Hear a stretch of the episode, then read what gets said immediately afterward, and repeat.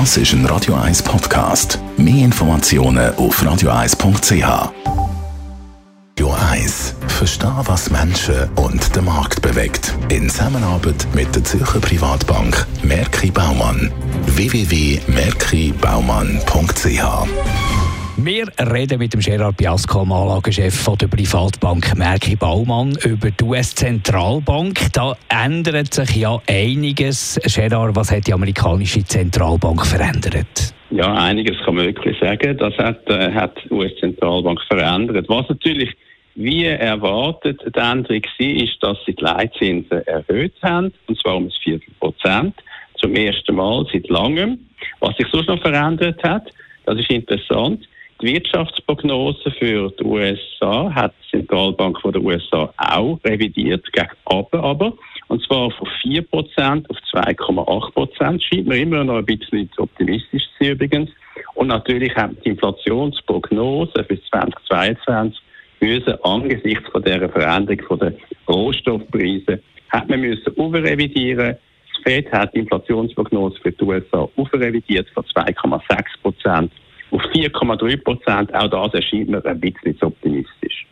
Gibt es eine Reduktion von der Bilanzsumme? Das ist eigentlich die große Frage, die man sich natürlich gerade bei der Aktienmarkt äh, Investoren fragt. Ich glaube, ja, sie haben nichts darüber gesagt, das mal. Das haben sie eigentlich nicht äh, behandelt. Aber sie haben ja früher gesagt, dass sie das werden im Verlauf des Jahres machen. Ich rechne damit, im Sommer wird es so weit sein dass wir also vom quantitativen Easing übergehen zum sogenannten quantitativen Tightening. Das heißt, es werden Obligationen zuerst weniger gekauft und dann am Schluss auch nicht reinvestiert. Und aus dem Grund wird die Bilanzsumme das Jahr, ich würde mal schätzen, 5 und nächstes Jahr vielleicht 15 Prozent reduziert werden. Und das bedeutet weniger Geldliquidität für die Finanzmärkte einerseits und für die Realwirtschaft der USA anders. Was sind die Auswirkungen auf Obligationen?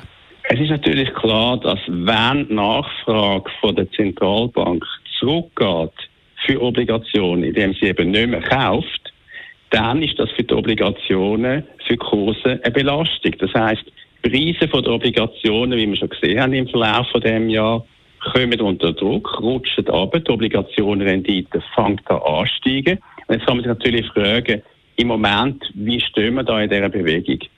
Mit der Zinserhöhung von der US-Zentralbank sind auch die Obligationenrendite in den USA etwa um ein Viertelprozent angestiegen, also im Verlauf der letzten zehn Tage.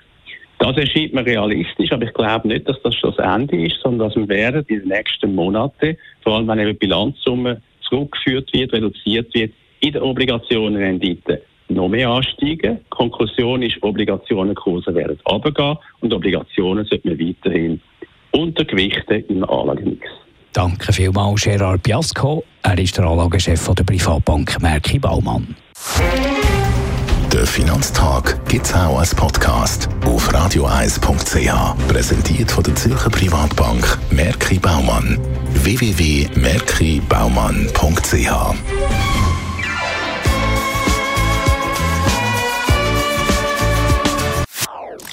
Das ist ein Radio 1 Podcast. Mehr Informationen auf radioeis.ch.